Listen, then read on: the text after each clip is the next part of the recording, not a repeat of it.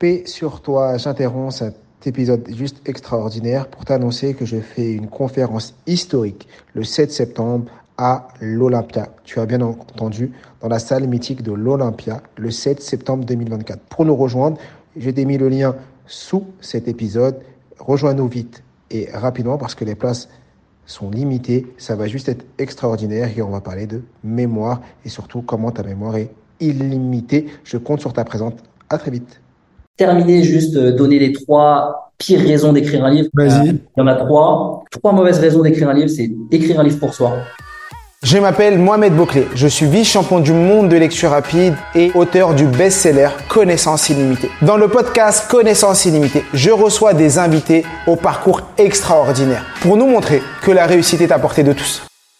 Est-ce que alors vous éditez et votre premier canal de vente c'est Amazon, c'est toujours Amazon Alors actuellement c'est Amazon et, euh, et là euh, moi je suis plus sur manuscrit.com et euh, Clément mon associé lui est vraiment focus sur le développement de la maison d'édition. Et euh, il est en pour parler donc je peux pas l'annoncer là au moment du, du podcast. du, le podcast, mais probablement quand il sera publié, on aura, on aura déjà la, le setup. Euh, mais on voit pour euh, mettre en place toute la partie distribution, parce que ça c'est euh, c'est c'est bah, une question de logistique euh, pour vraiment être dans les Fnac, les Cultura, les librairies, etc. Et, et ça, ça se met en place, ça se met en place, donc ça va se faire, mais je peux pas l'annoncer officiellement là. D'accord, ouais. Le but c'est d'arriver aujourd'hui à ne pas être que en digital, mais également être dans les points de vente pour que les gens puissent récupérer vos livres dans n'importe quel point de vente euh, aujourd'hui.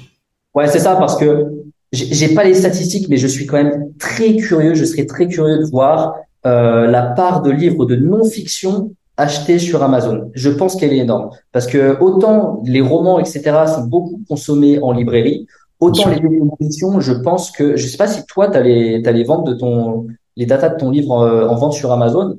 Mais euh, non, je les ai jamais demandé. Alors j'ai data de mon livre total. On a dépassé les 40 000 livres euh, en septembre. Euh, tout début septembre, on a dépassé la barre des 40 mais j'ai pas du tout la répartition Amazon euh, reste et aussi entre Amazon et le reste, c'est aussi euh, tous ceux qui achètent en ligne, euh, tous ceux qui achètent à Fnac et autres, mais en ligne. C'est une très bonne question. Je, je, je vais poser la question. je vais poser la question pour savoir l'impact d'Amazon. Je serais très curieux parce que je sais qu'ils prennent la, la, la part belle hein, euh, sur les sur les ventes en ligne, mais je serais vraiment curieux de savoir sur les livres de non-fiction, combien de personnes achètent plus en librairie, combien de personnes achètent plus en, en, en ligne et notamment sur Amazon. Mais ouais, donc euh, jusque-là, nous, euh, enfin jusqu'à du coup, euh, allez, il y a sept mois, sept huit mois, on accompagnait en fait nos auteurs à, à, à s'auto-éditer et l'auto-édition, ça passait principalement par, par Amazon. Derrière, il y avait d'autres stratégies, mais aujourd'hui, comme Amazon, c'est le nerf de la guerre pour vendre en ligne. Euh, et que leur système d'impression à la demande est, est exceptionnel pour quelqu'un qui débute, euh, bah ouais, franchement, c'est là-dessus qu'on s'est orienté. Et il y a aussi plein de stratégies de vente, parce que moi, je, je t'avais dit au début, il y a quatre ans, quand on a commencé avec Clément, on a commencé à vendre des livres sur Amazon.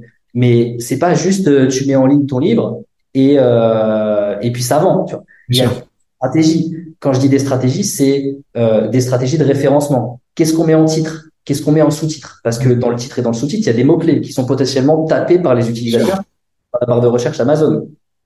Qu'est-ce qu'on met en mots-clés back-end? Parce qu'il y a des mots-clés qui sont pas visibles sur la plateforme Amazon.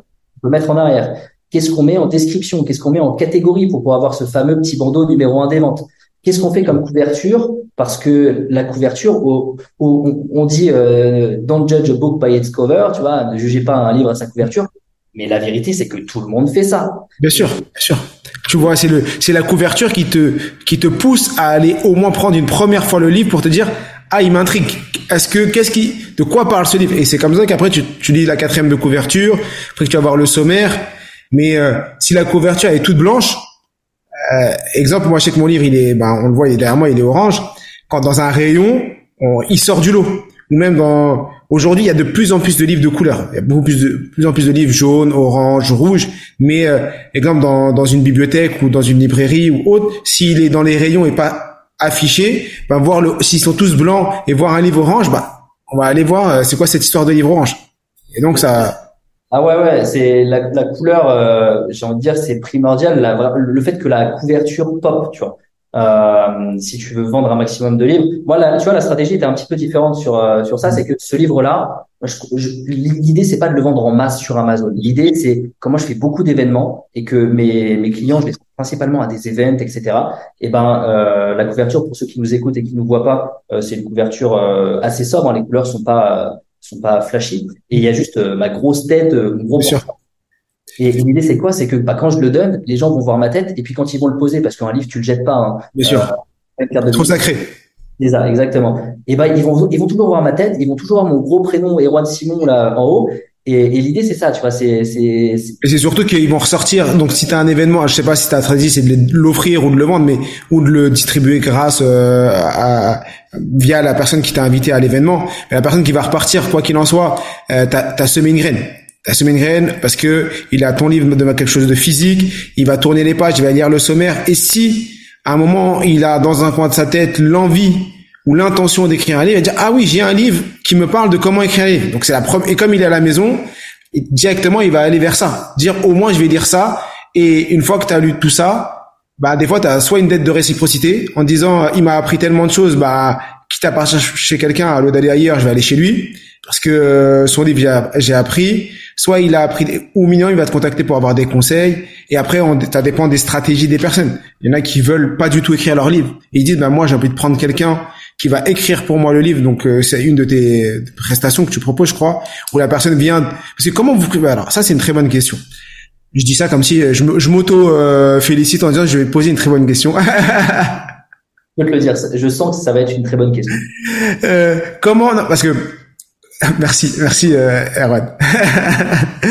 Comment ça se passe avec une personne qui veut, qui a l'idée et l'envie d'écrire un livre, devenir auteur, mais qui estime qu'il est pas bon en écriture, que ça va lui prendre trop de temps et que ça va le défocus et qui voudrait être accompagné par une, une agence qui va écrire pour lui le livre? C'est comment ça se passe pour que les personnes puissent comprendre euh, le processus? Euh, alors comment ça se passe, c'est que nous, tu vois, au sein de manuscrit.com, eh bien, on travaille avec des rédacteurs experts.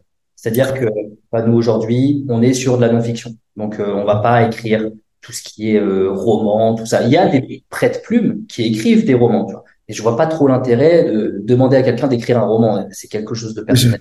Autant là, un livre de non-fiction, un livre d'expertise, où voilà, je veux que tu m'écrives un livre sur euh, la programmation neurolinguistique. Je suis expert de ce domaine, mais j'ai trop de choses à faire. L'écriture, c'est pas mon dada. Aide-moi. Eh bien, euh, déjà première phase où là c'est euh, c'est moi directement avec Clément qui implémentons ça avec avec le client. C'est toute la phase de stratégie jusqu'à la partie structure du plan.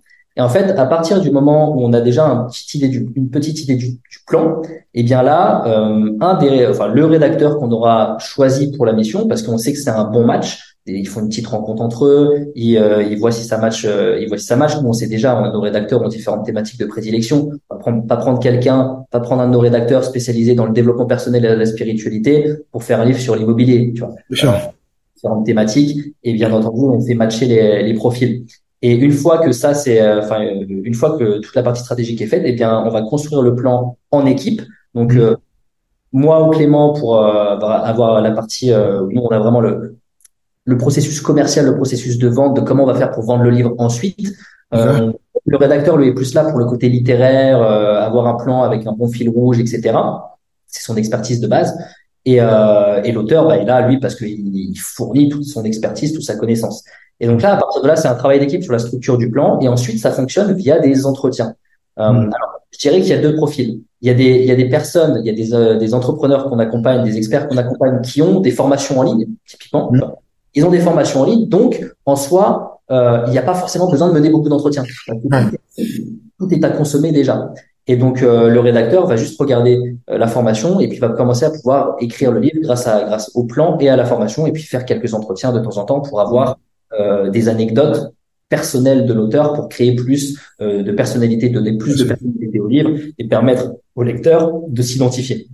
Et puis il y a aussi les experts qui viennent nous voir, nos clients qui n'ont pas de formation en ligne, qui n'ont pas de support déjà existant. Mmh. Auquel cas là, ça passe que par de l'entretien Euh, donc soit du Zoom, soit quand on arrive à avoir un rédacteur et un, et un auteur qui sont dans la même ville via des, des entretiens en physique, et puis ils se rencontrent et ils échangent, ils mènent des questions-réponses sur euh, sur la trame du, du livre avec le plan qu'on a défini pour avoir ensuite bah, tout le contenu pour que le rédacteur puisse écrire le livre.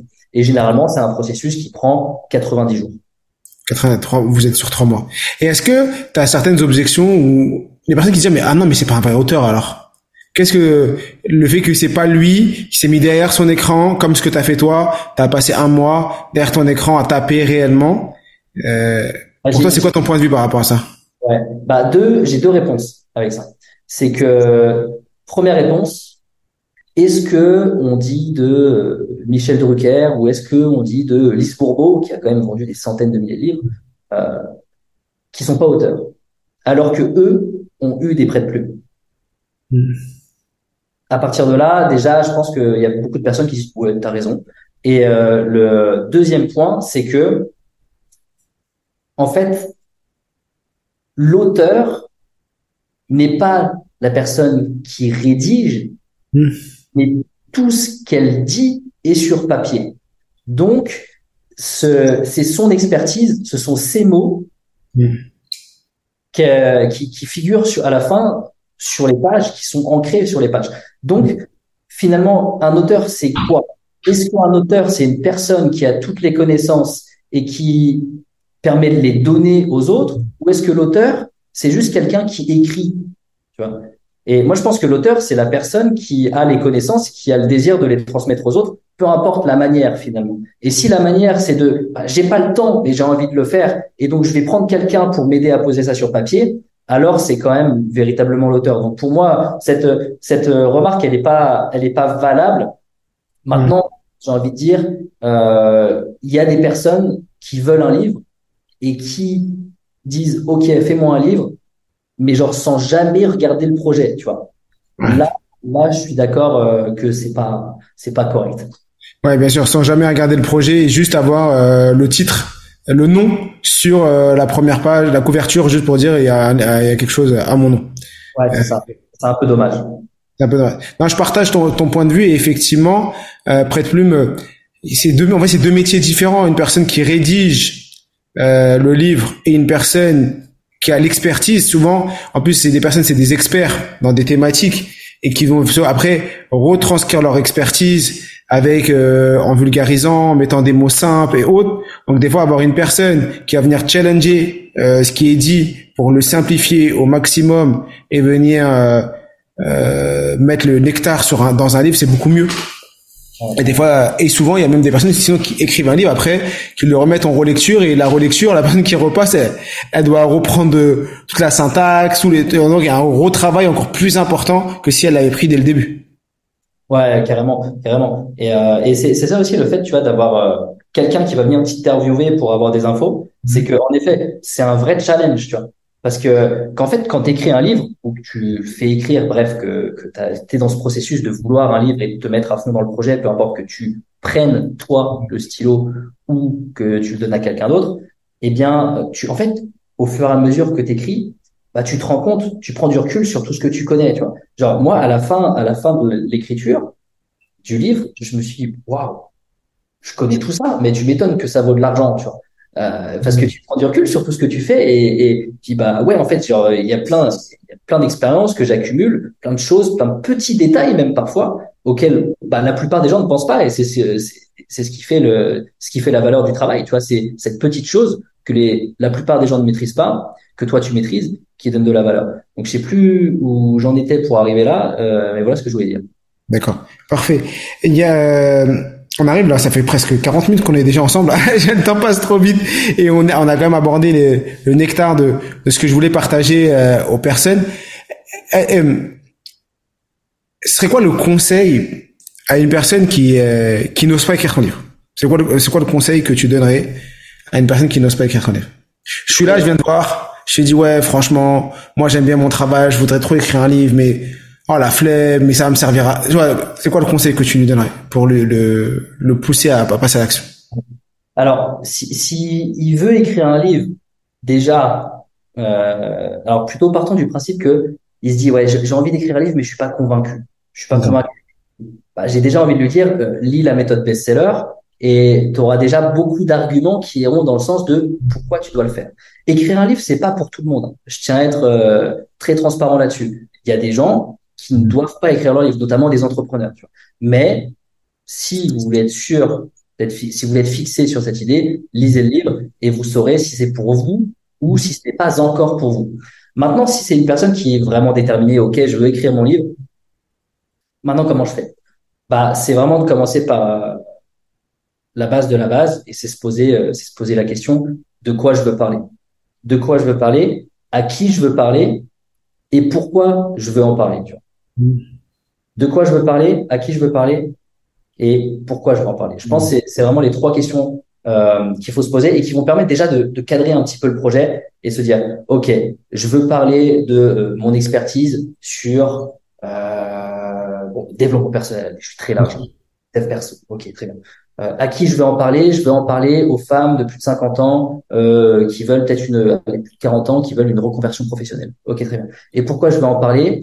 Bah, De un, parce que j'étais dans cette situation, moi, femme de 50 ans qui me, qui me suis reconvertie, et, et donc ça, ça, j'ai besoin de transmettre. Et puis de deux, bah, j'ai un programme que je vends euh, 2000 euros sur euh, et j'accompagne les femmes, et donc ça va me permettre de me créer de la crédibilité et euh, et de l'autorité sur mon marché. Ok, très bien. Bon, on a déjà ces trois points-là. Bah, maintenant, on n'a plus qu'à mettre en place la partie. Euh, ok, on a la niche, on a la thématique, on a la cible. C'est quoi la promesse? Et puis ensuite, bah, on crée un plan et puis let's go. Effectivement. Et surtout, effectivement, crédibilité et autorité, c'est un des éléments le, incroyables, effectivement. Et moi, je l'ai vu euh, quand tu présentes en tant qu'auteur. Euh, et moi, j'ai la chance d'être euh, auteur best-seller euh, dans une dans une maison d'édition euh, bah, comme Robert Laffont, mais après quelle que soit la maison d'édition, c'est quand même quelque chose de plus que et même dire je suis édité et pas en auto-édition, déjà juste ça, et quelle que soit la maison d'édition, euh, c'est déjà quelque chose d'incroyable. On a, vas-y.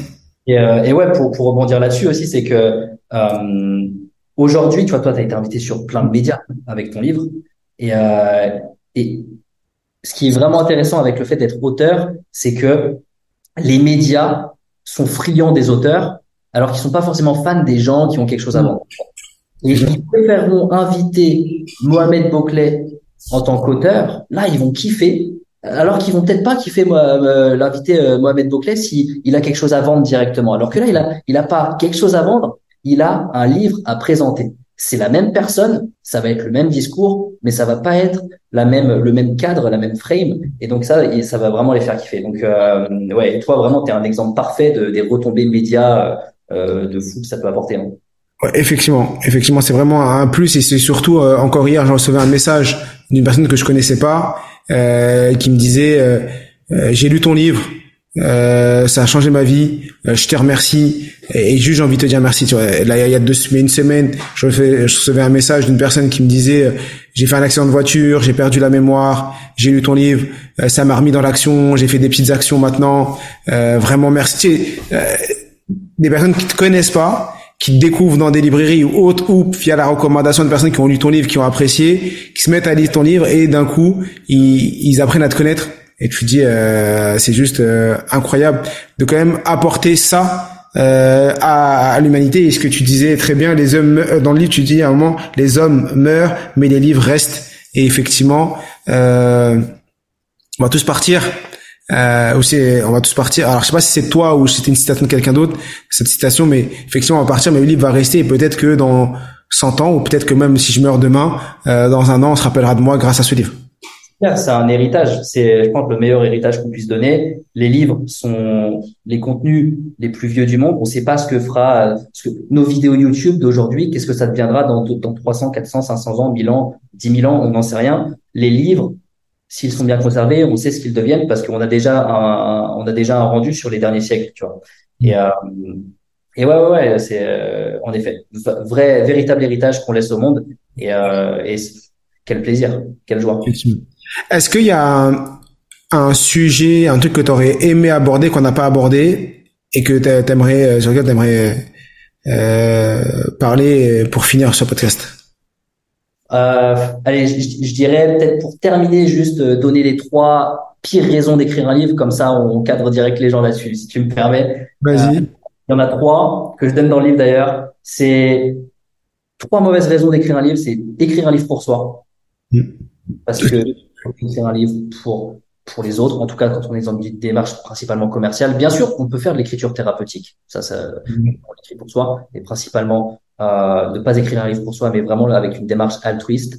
Euh, ne pas écrire un livre pour devenir célèbre. Les chances que vous deveniez célèbre en écrivant un livre euh, sont faibles. Mohamed, t'as vendu plus de 40 000 exemplaires euh, de ton de ton ouvrage.